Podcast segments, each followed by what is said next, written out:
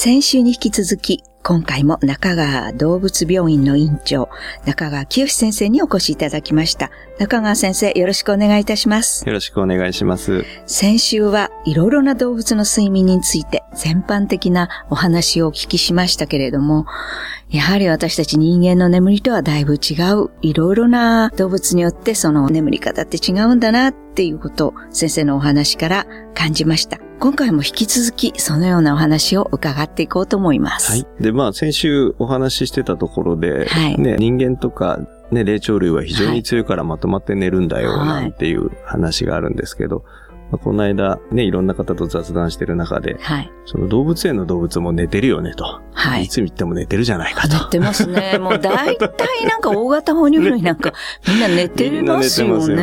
ね。で、頭ついたって起きないような感じで寝てるなんていう話を言われて、まあそうだよね、なんて思うんですけどえ、えある程度のその刺激があればうん、基本的には目が覚めるようなはい浅い眠りなんだとは思うんですよね。はいまとまって寝ないで。ただ、動物園っていう環境はは、いそういう意味ではね、刺激がないですよね。そうですね。だってあれでしょあの、檻の外からなんかね、はい人間がはーっと毎日来て、ああ、すごいなーって見てって、そうですねでコンコンコンなんてやられるぐらいで、そうするとやっぱりね、うんあの、だんだんとそういった環境になってくれば、えまとまって寝ていえくはい。という状況にはやはりなるんだろうとは思いますよね。はいただ、眠りとしてはおそらく浅い眠りと深い眠りを繰り返すんだとは思うんですけれども、はい。あの、そんなには深くはならないのかもしれないんですけれどもね。ですまず餌を自分で取る必要がないっていうところも随分ね、影響しますよね。うん。うん。動物は野生の動物ですともう、その起きてる時間のほとんどやはりどう、はい。ご飯を取るっていうところはい。に費やさなきゃいけないっていうのもありますしね。はい。で、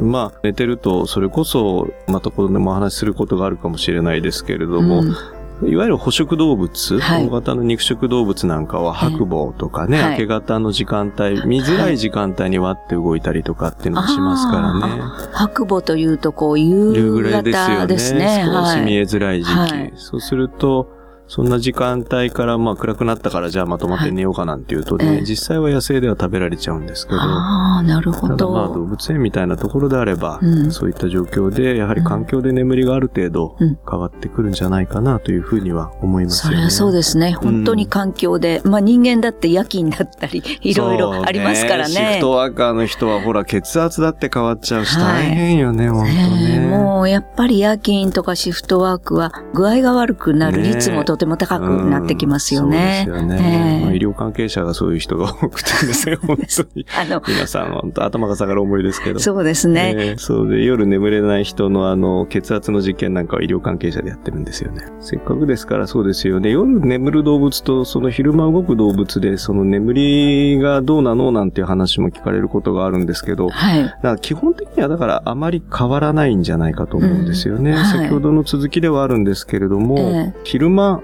動いてるからじゃあ夜ずっと寝てるかっていうと、うん。そういうことでもないですし、はい。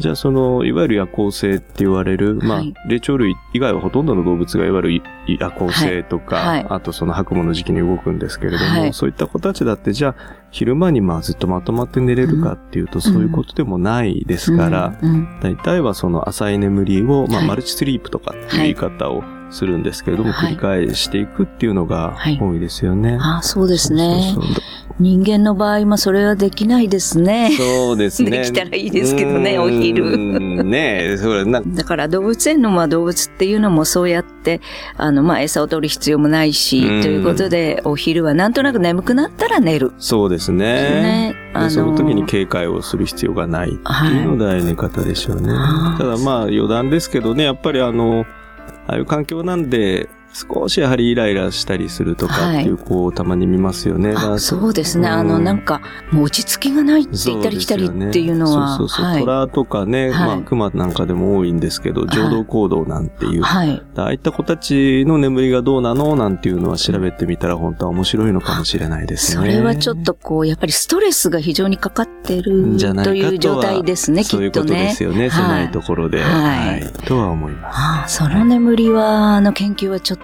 いかがですか、先生？まあ機会がありましたら。はい。まあ、これちょっと人間にね、ストレスいっぱいの人間に通じるところもあって、そう思いますねはい、とても面白い研究ができるのではないかと思います。とても面白いお話でした。では、このお話の続きはまた来週よろしくお願いいたします。はいます先生、本日はありがとうございました。はい、ありがとうございます。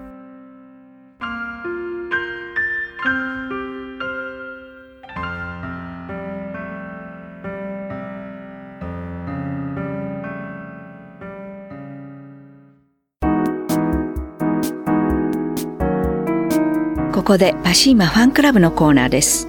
このコーナーではキルトケットのパシーマをご愛用の方からのお便りをご紹介します。夏はシーツ、掛け布団ともにこちらを使用しています。すぐ乾き、収納も軽くて楽です。パシーマ以外では眠りにくいほどパシーマが大好きです。お便りありがとうございます。パシーマの社長、架橋さんからは、夏はパシーマキルトケットを1枚で過ごせますね。冬はこのまま上から布団をかけるだけですよ。布団が滑り落ちることもなく、カバーも不要となります。本当にありがとう。というメッセージをいただきました。次のお便りをご紹介します。キルトケットを購入し使用してみたところ、軽さ、肌触りがとても気に入り、今回子供用にパッドシーツも購入してみました。ベッドのマットレスの上にさっと敷くだけのお手軽さに大満足です。お便りありがとうございました。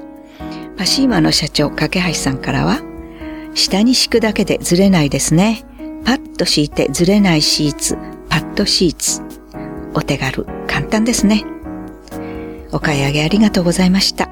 というメッセージをいただきました。以上、パシーマファンクラブのコーナーでした。免疫力は深い眠りから。くるまれて眠ると。すっごく優しい肌触りで気軽に洗えて清潔だし使ってみたらわかるから。抜群の吸水性と肌触り。ガーゼと脱脂綿のパシーマ。パシーマはふるさと納税でも大人気。ふるさと納税パシーマで検索